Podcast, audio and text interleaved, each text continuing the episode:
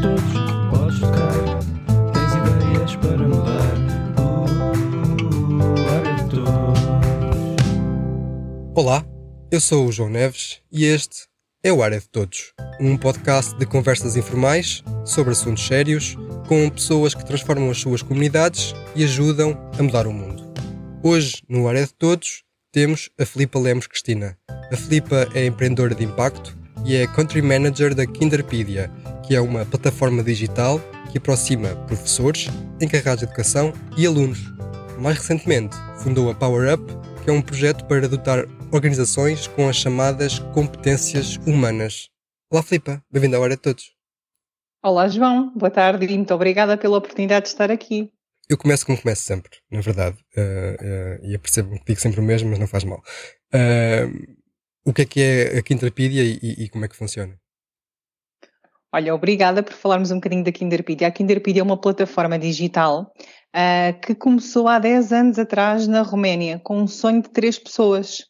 Eram três, são eram e são três fundadores que queriam melhorar a comunicação entre escolas e famílias porque já sabiam qual era o impacto que essa mesma comunicação podia ter no desenvolvimento académico e socioemocional das crianças. Então começaram por desenvolver uma plataforma que ia nesse mesmo sentido, de ajudar na aproximação, na colaboração, na comunicação entre estes, entre estes dois uh, stakeholders. Só que acontece quando eles começaram a criar esta plataforma e verificaram que já tinham então, uh, no fundo, os módulos para a área da comunicação, perceberam que havia uma pouca adesão dos professores, porque os professores estavam sobrecarregados de tarefas. Então começaram a desenvolver outros módulos na plataforma mais dedicados a processos administrativos e pedagógicos e financeiros que pudesse ajudar os professores e todo o outro staff escolar também a libertar-se no fundo dessas, dessas mesmas tarefas. E assim a Kinderpedia foi crescendo e hoje em dia já está em mais do que 28 países. Portugal é um deles, onde também já estamos há três anos. E em quantas escolas e, e em quantos alunos é, é que está em Portugal? No ativo? Olha, em Portugal nós já estamos em mais do que 30, 30 escolas, estamos agora a iniciar uma colaboração também com o município, que vai ser muito interessante, um, e portanto o impacto que nós estamos a ter já vai para mais do que 1.200, 1.300 alunos, portanto o feedback que nós temos tido é muito, muito interessante, João. Uh, normalmente o início é sempre que a comunicação entre, entre as escolas e as famílias melhora drasticamente, tanto ao final do primeiro mês é o primeiro feedback que nós recebemos, e ao final, pai, de um segundo mês, terceiro mês, começamos então os professores a dizerem, tirar-nos um peso de cima. E começamos a sentir isso mesmo, começamos a sentir que ajudamos, ajudamos em vários pontos. E para nós é muito gratificante ter este tipo de feedback. Uhum. Vamos então à parte mais concreta, que eu também gosto sempre de, acho que pelo menos a mim ajuda-me a perceber, não é? Que tu falaste em processos administrativos, financeiros e pedagógicos, que, que processos é que, que podem ser automatizados, não sei se é a palavra certa, mas que, que processos é que, que a Quintapedia pode facilitar? Olha, se pensarmos um bocadinho na questão da comunicação, temos módulos de comunicação, não é? Em tempo real ou sem ser em tempo real com, com os pais. Temos a questão também de partilha de fotografias, de vídeos, de colocação dos menus das escolas, os horários do, dos alunos, uh, também a questão de colocação de inscrições para tarefas extracurriculares, uh, de inquéritos, de newsletters, de também o próprio currículo uh, do, do próprio, da própria escola que é adaptada a cada escola e depois os, os, professores acabam por ter apenas a necessidade de ir colocando como é que o aluno está a evoluir uh, nos diferentes tipos de currículos. Nós também trabalhamos muito com escolas internacionais, por exemplo, e, e aqui os currículos deles são muito baseados na, nas competências e, portanto, é, é, neste ponto que acaba por simplificar todo este processo. A Kinderpedia é um mundo com muitos e muitos módulos e que facilita uh, muito todos estes processos uh, internos das escolas. estava a ver-te e, e, estava a recordar uma, uma, experiência recente, não é? O ano letivo começou há, há pouco tempo, lá, acho que ainda não fez um mês, não sei. Um, e no, no meu local de trabalho, no escritório, estão, estão pelo menos duas mães e acontece com alguma regularidade alguma azáfama, não é? O que é que é a emenda? Uh, carregar, carregar o, cartão, uh, se, meu, se meu filho ou minha filha entrou, não entrou, se está, se não está, se tem professor, se há greves, que também houve, houve umas quantas recentemente. Uh, por isso eu imagino que de facto isto possa, uh, além de facilitar, se calhar tirar algumas dores de cabeça a pais, Tira. professores e Tira. A questão da ansiedade, não é? E depois, no fundo, é tudo visto num telemóvel. Nós temos uma app que é colocada no telemóvel e, e com, com, notificações que, que, que, é muito fácil de, de, de, verificar quando há novidades e, e, é lá que vem tudo e que pronto, e, e é, é, um descanso. Eu sou mãe e portanto também, também sinto esse mesmo alívio e esse mesmo descanso. Portanto, no fundo, o que é que o que é que nós acabamos por ter? É quase como se tivéssemos os nossos filhos ali uh, num toque de um telemóvel. Qualquer coisa que, que aconteça, sabemos, uh, coisas que estão a passar durante o dia, sabemos, é, é, é muito tranquilo um, termos essa informação toda tão, de uma forma tão simples e tão uhum. rápida. Bem, e mais do que essa tranquilidade e, e, e paz, uh, eu, eu, usei na, na, introdução o verbo aproximar, não é? E, e foi de propósito, uh, porque eu acho que, no fundo, se calhar, reduzindo à essência, aquilo que, que a plataforma pode fazer é aproximar todos os agentes uh, que contribuem para, para o sucesso escolar. Um, e há, há, aqui duas, duas componentes que eu acho muito interessantes. Vamos a uma de cada vez. Uma delas é aquilo que eu imagino um, que se permita poupar imenso tempo a professores que têm uma carga relativamente grande, penso eu, também não sei qual é que é, de tarefas administrativas não letivas. Um, com o uso da, da Quinterpedia é possível ter professores a dedicar mais tempo uh, àquilo que, quanto a mim pelo menos, realmente interessa? Sim, que é estar no fundo estar com os alunos e pensar Sim. em novas formas de inovar a educação. Uh, não sei se era isso que estavas a pensar, mas foi isso era que eu senti isso. um bocadinho por aqui. Claro que sim, olha, nós temos um, estudo global que temos feito com, com todas as escolas que colaboram connosco a nível, a nível uh, mundial e temos visto que existe uma redução uh, em termos de, de tempo de trabalho de 6 a 9 horas por semana.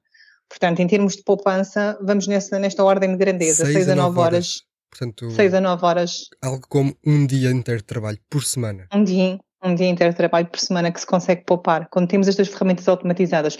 João, se pensarmos um bocadinho a tecnologia bem utilizada, seja em qualquer tipo de organização, facilita a maior parte dos processos. É importante é que ela seja de facto bem utilizada e bem calibrada e, e toda a gente a saber bem utilizá-la. E a Kinderpedia não é uma exceção, é, é, de facto um excelente exemplo de que isso, de que isso acontece. E, e depois nesse estudo observaram que de facto, uh, retirados esse, retirado esse dia de trabalho por semana, uh, os professores têm mais tempo e mais disponibilidade para, lá está, se dedicar a, a, a ensinar. Acima de tudo tem mais disponibilidade mental, pois. que é uma coisa muito importante. Tem muito mais disponibilidade mental, tem muito mais capacidade para inovar em, em atividades diferentes, em processos diferentes para fazer com os seus alunos. Um, portanto, torna-se um processo uh, completamente diferente uh, o, o, processo da educação. Uhum.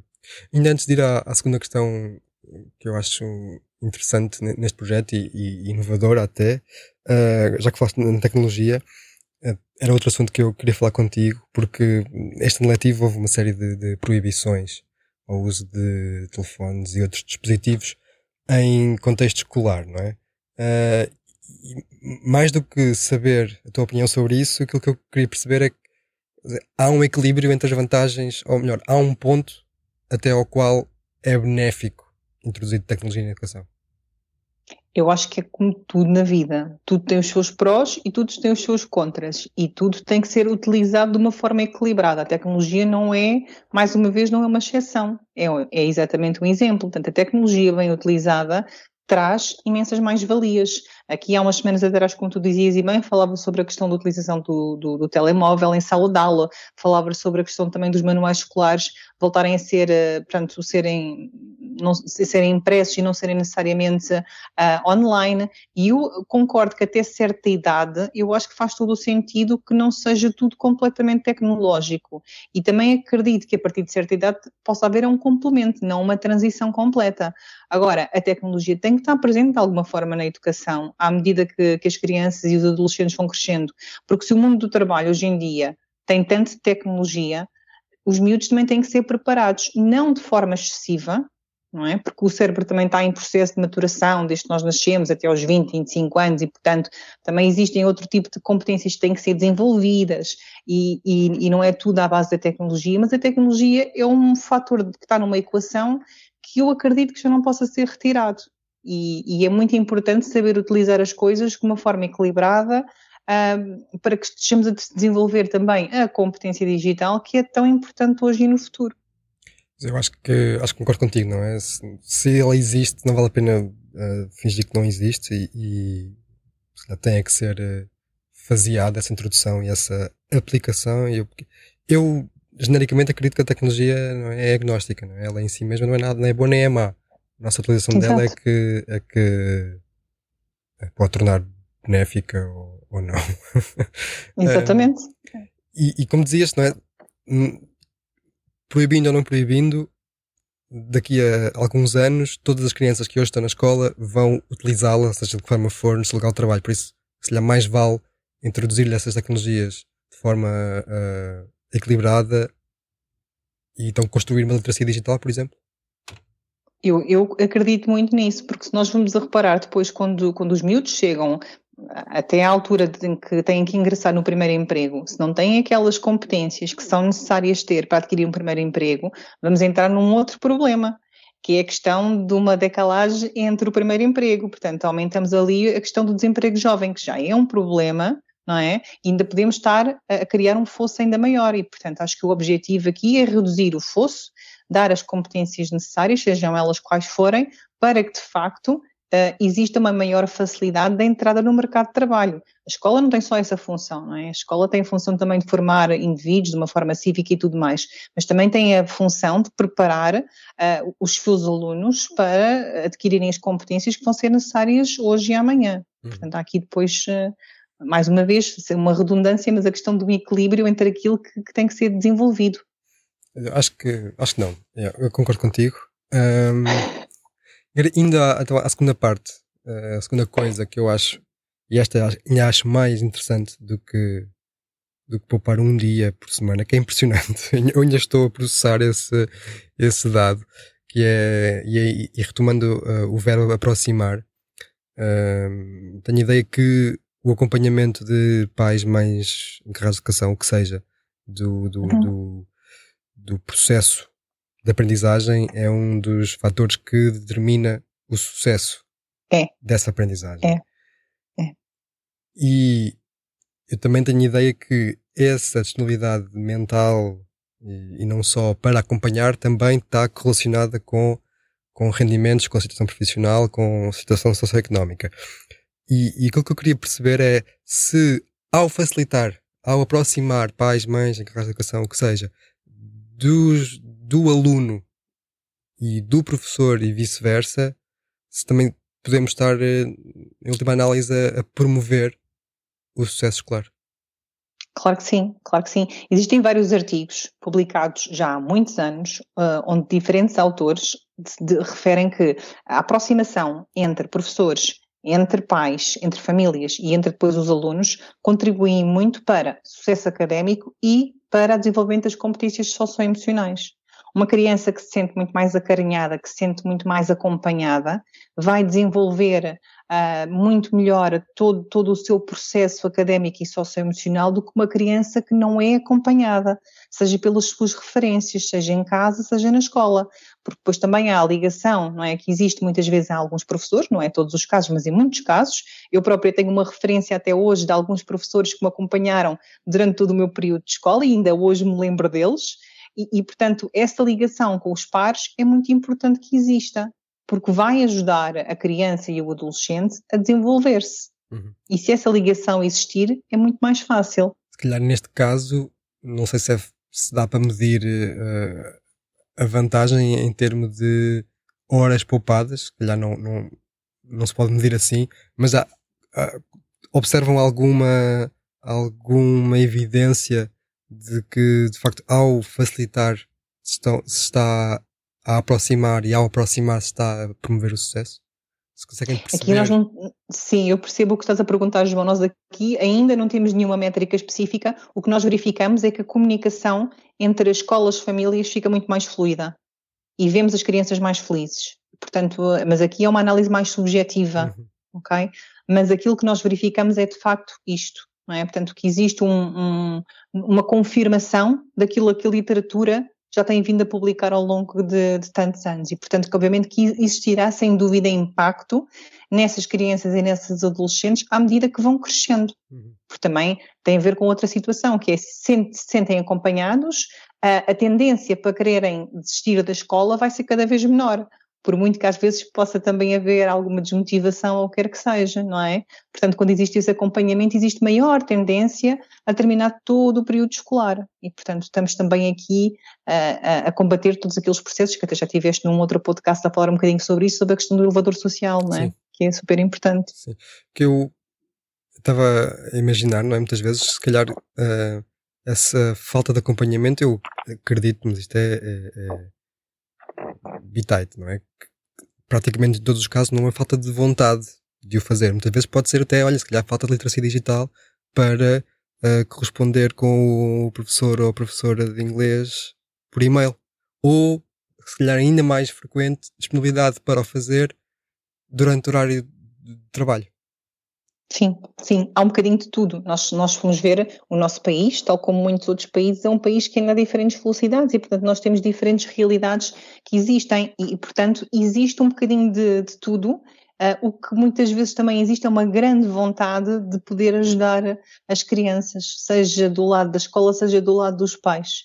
Uh, e, portanto, se houver processos que possam facilitar isso, então venham eles e, e vamos recebê-los de braços abertos. Mas aquilo que tu dizes é verdade, de facto, muitas vezes pode não haver as competências digitais necessárias em casa, mas também conheço casos onde os próprios pais fazem depois um esforço, assim que tenham um computador ou, ou quer que seja, para poderem acompanhar os seus filhos uh, a desenvolverem também uh, as, suas, as suas competências digitais. Uh, e, e tudo, tudo, isto é muito importante que, que exista e que vá, vá tudo sendo acompanhado. Uhum. Sim. Eu tinha esta, quando, quando comecei a, a perceber e, e, também a conversar contigo sobre é, como é que tudo isto funcionava, imaginei que pudesse haver estas duas grandes componentes de, de inovação, uh, de simplificação e de aproximação, que traz uh, bastantes vantagens. E o que me leva à minha última questão sobre, sobre a Kinderpedia, que é, um, bom, isto funciona basicamente de, do, do, do, da creche ao, ao, secundário, não é? Um, Sim. Mas o, o que estava, a minha curiosidade é como é que se desencadeia o processo de uma escola adotar uh, esta plataforma? Parte dos pais, parte dos professores? Tu falaste há pouco que estão a fechar com uma Câmara Municipal. Uh, como é que funciona? Ou, ou há várias maneiras? Olha, uh, no início, quando nós começámos há três anos atrás aqui em Portugal, foi sempre um bocadinho mais difícil, não é? Então partiu muito mais de nós, de nós darmos a conhecer a ferramenta essencialmente às escolas, delas de experimentarem. E nós também sabemos que quando nós temos experiências positivas, somos muito mais adeptos de querer ficar com qualquer coisa, seja ela qual for. E, portanto, foi por aí o nosso caminho que nós também uh, fomos andando.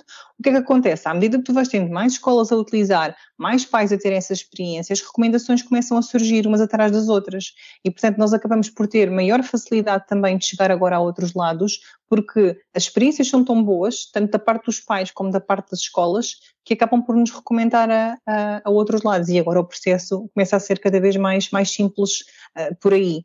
Um, também deixa-me partilhar uma coisa que por acaso estávamos a falar há bocado de impacto social e eu acho que isto é importante.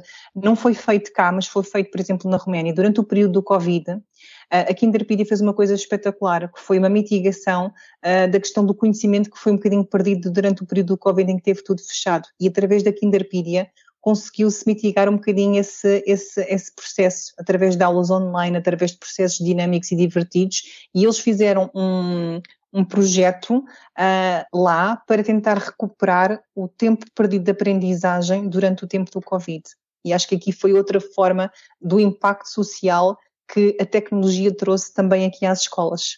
Sim, é todo outro tema, ah, porque aí sim ah, o acompanhamento, e se calhar aí notava na, à minha volta, aí se calhar havia muita disponibilidade de, de pais e mães em casa de educação, o que quer que seja, uh, de acompanhar, mas se calhar também, se calhar não havia, era a facilidade e o saber como uh, como fazer. Por isso eu acho que uh, para rematar esta parte, a tecnologia é boa se usarmos bem.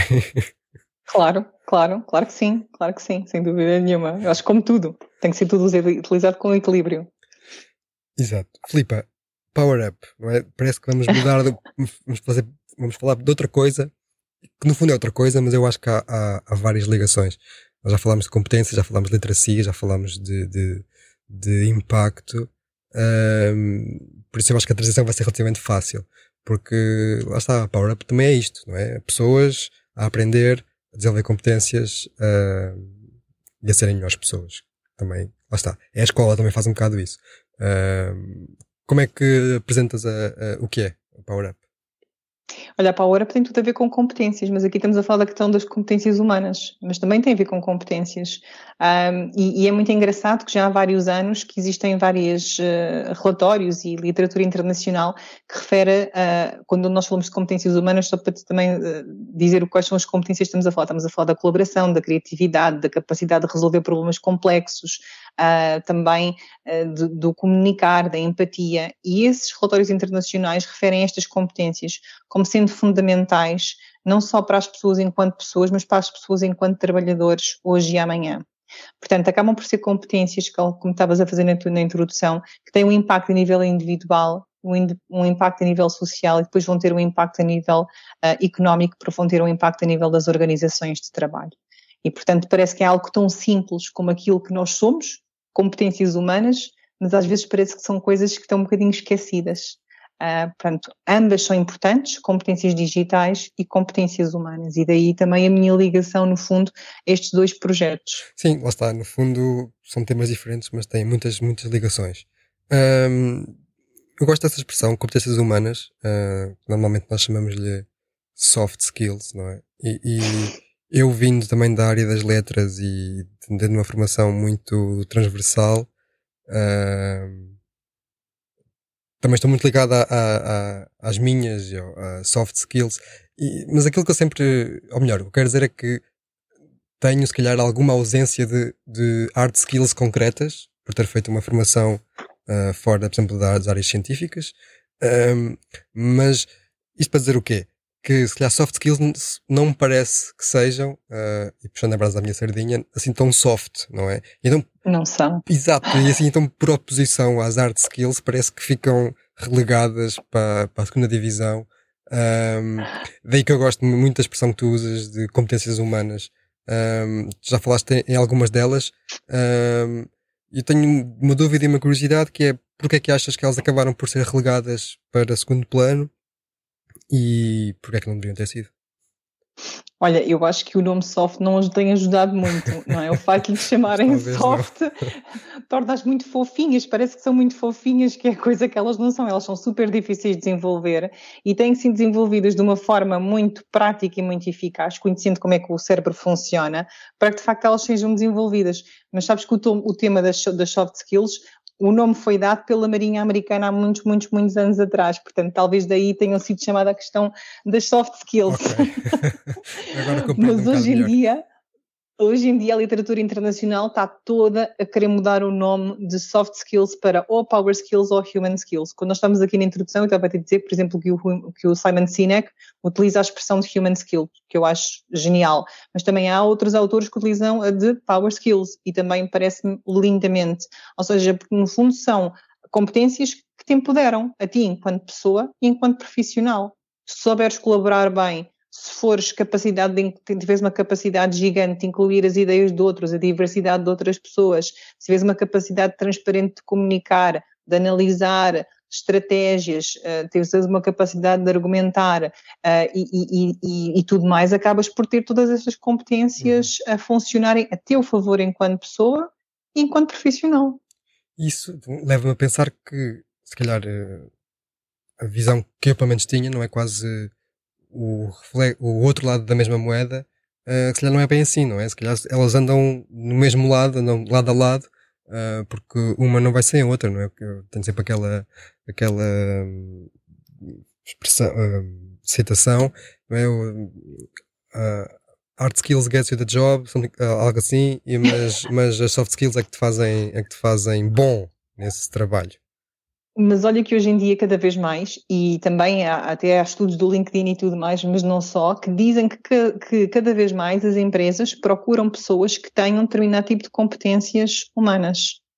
Cada vez começam a pedir já isso, mesmo nas job descriptions, quando, uh, quando fazem uma candidatura uh, quando, quando criam uma candidatura para que as pessoas possam concorrer. Portanto, essa preocupação começa a existir muito ainda a nível internacional, já um bocadinho também aqui em Portugal, mas já começa a existir bastante. E como é que se, como é que se avalia a capacidade de alguém incluir ideias dos outros, como estavas a dizer há pouco, ou de, ou, como é que se avalia a criatividade, como é que se avalia qualquer Olha, uma das competências humanas? Há várias, há várias maneiras de o fazer. Nós temos um, um teste diagnóstico que, que, é baseado num conjunto de perguntas, muitas, muitas perguntas, em que nós, depois, baseado numa escala, isto foi tudo baseado também em literatura internacional, que se andou a ler e que se andou a tentar a, a fazer o processo, e hoje em dia já temos isto mais validado, um, que avalia estas competências humanas e depois até dá um perfil específico das competências humanas, nós, nós chamamos de, de uma forma muito simples, a dizer que são os superpoderes das pessoas, não é? E dizemos qual é a competência ou as competências humanas mais fortes que cada pessoa pessoa tem, baseada num conjunto de cinco. Nós trabalhamos com cinco competências, nós costumamos dizer, fazer a comparação às cinco cores primárias, nós fazemos as cinco competências primárias também. Um, e fazemos através desse teste diagnóstico. E tem sido muito interessante os resultados que temos tido junto de tanto de jovens como de várias organizações.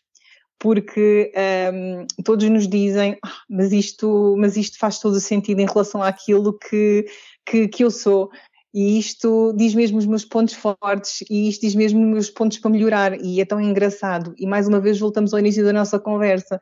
Nós somos isto, nós somos humanos e parece que depois ficamos muito surpreendidos quando nos vemos a nós mesmos plasmados num teste. Mas o nosso cérebro também precisa disto. O nosso cérebro racional precisa destes factos para se sentir seguro para conseguir eh, andar um pouco para a frente. Portanto, os testes de diagnóstico, no fundo, também ajudam aqui um bocadinho uh, a dar segurança ao, ao, ao, nosso cérebro para que ele possa então aceitar, ok, então este é o meu perfil e eu sei que eu posso desenvolver outras competências. E está tudo bem, e pode-se desenvolver outras competências.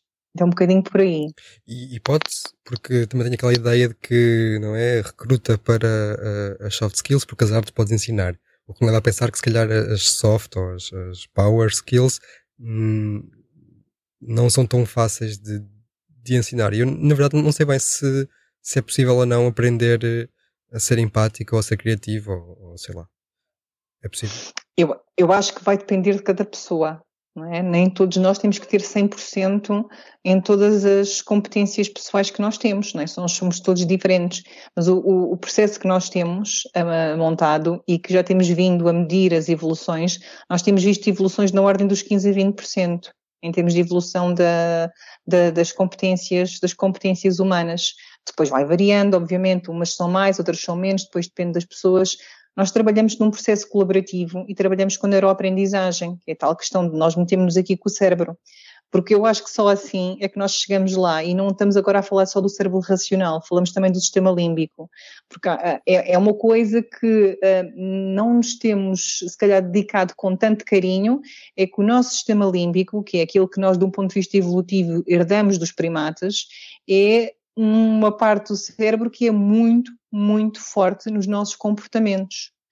E o nosso cérebro tem tendência um, a ficar satisfeito com as recompensas mais rápidas, sejam comportamentos positivos ou não.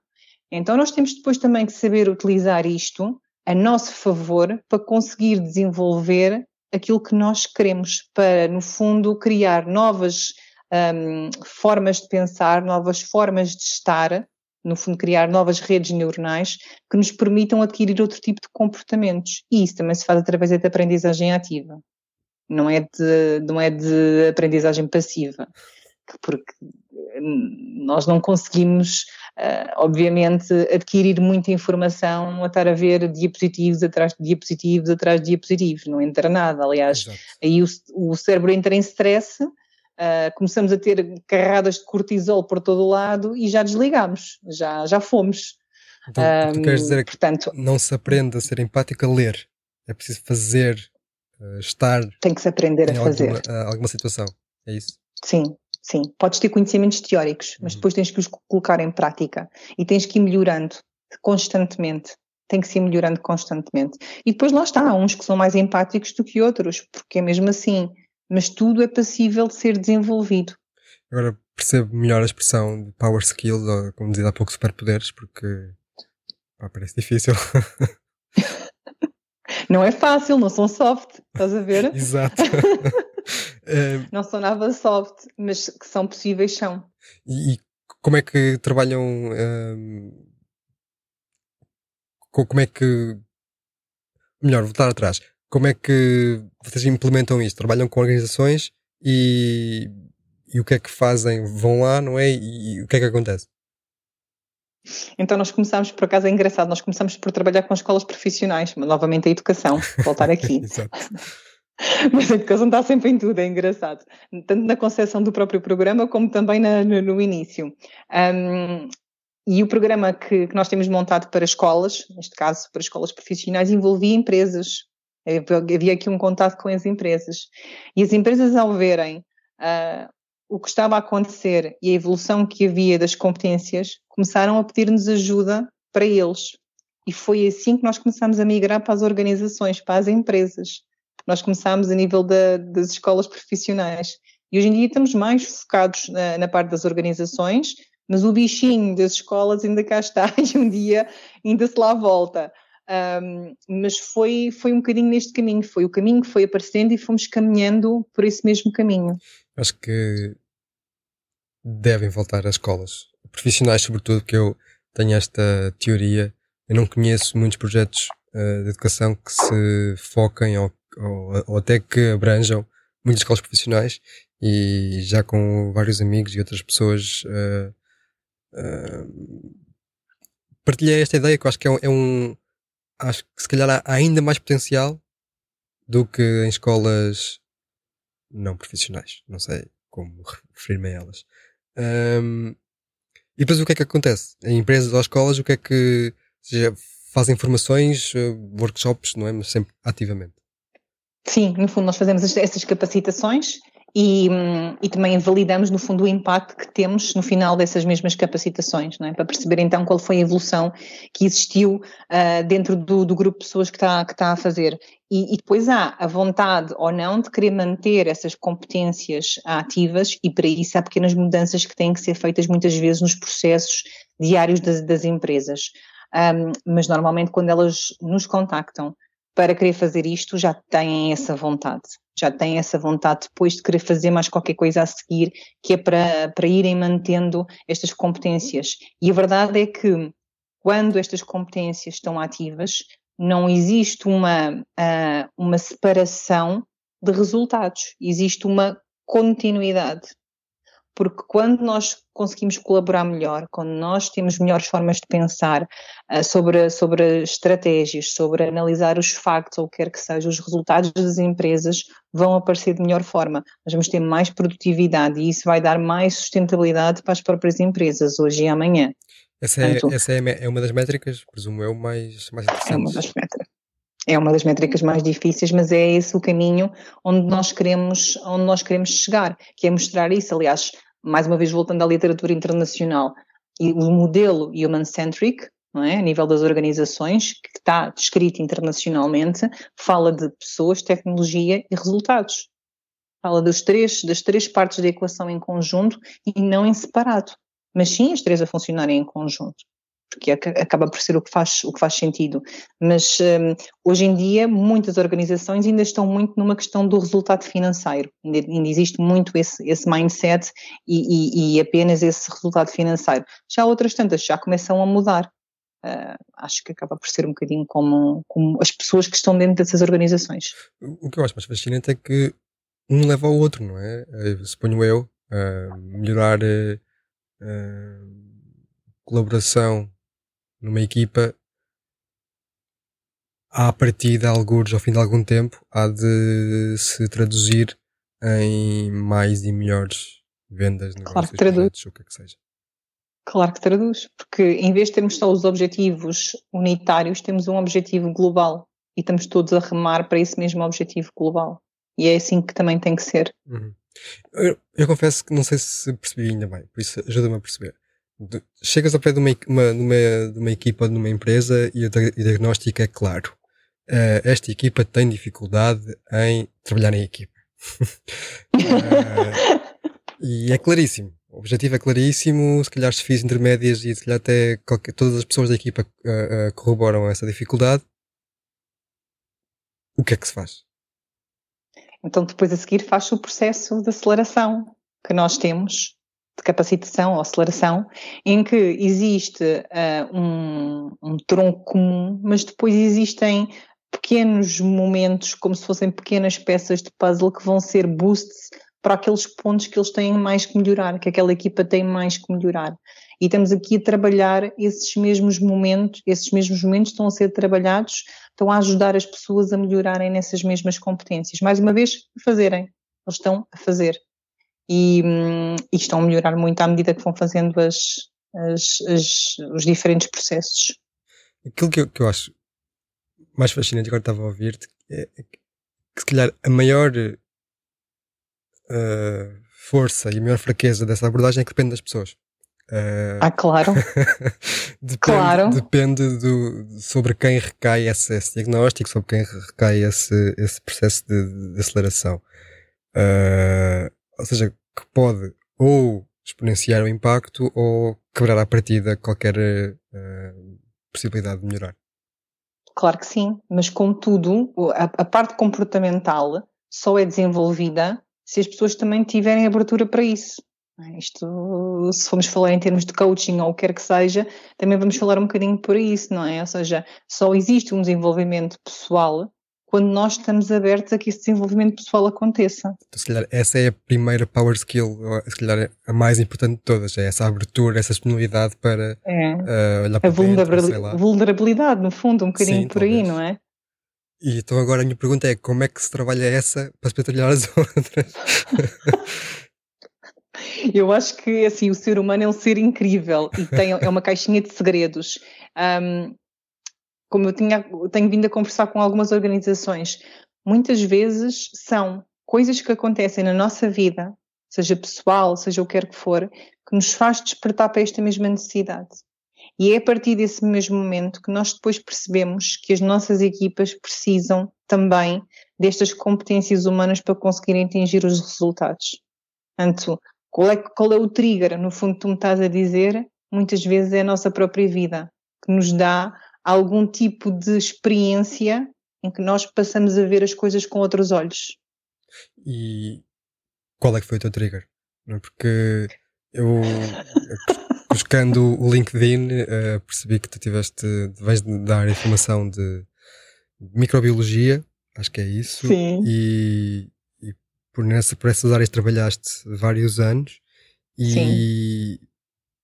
há relativamente pouco tempo então transitaste para aquela, aquele triângulo que falavas há pouco, não é? Pessoas, tecnologias e, e resultados, que eu acho que é, uh, ficou, para mim ficou bastante claro porque é que alguém que vem da área pura e dura das hard skills, das científicas e depois passa uhum. uh, para estas áreas porque lá está, está tudo integrado. Uh, o que é que te aconteceu? O que é que me aconteceu? Olha, comecei por ser cientista, não é?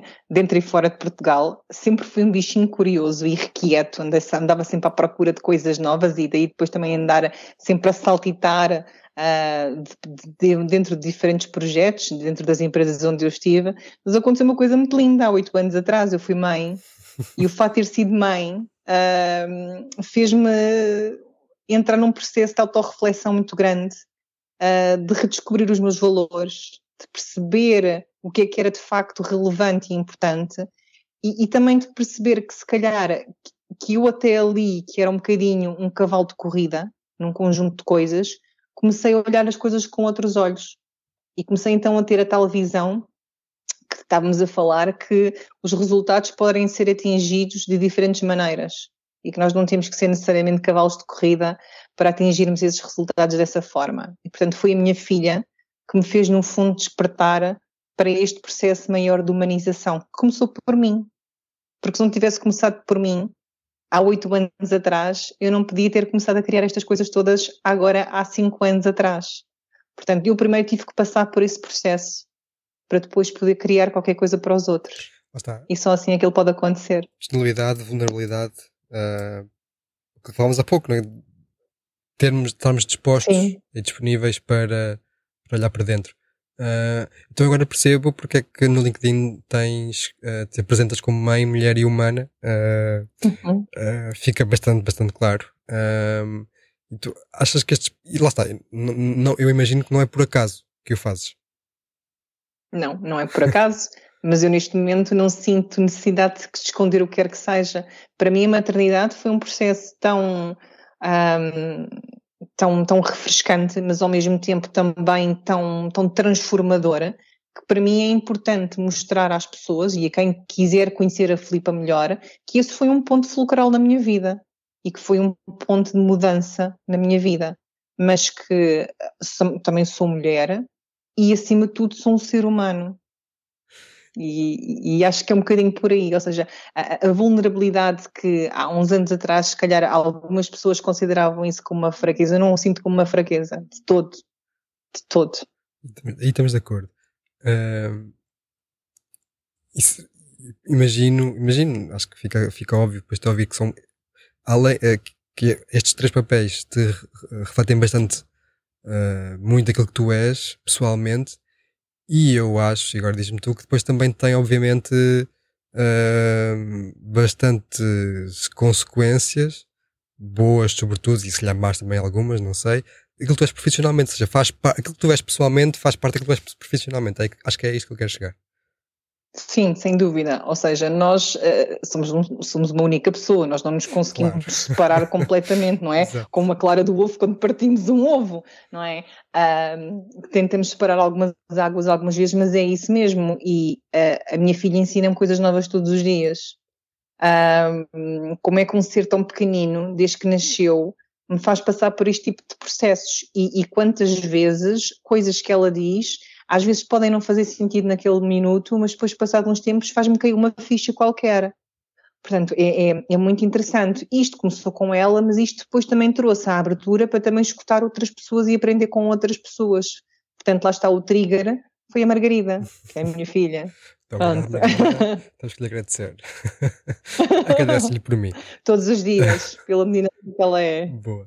Filipa, tenho mais uma pergunta então, que é, oh, não sei se é uma pergunta, mas um, esta questão do trigger e de, de, desta, eu costumo chamar a origin story, não é? Como todos os, os vilões e, super, e os super-heróis têm uma.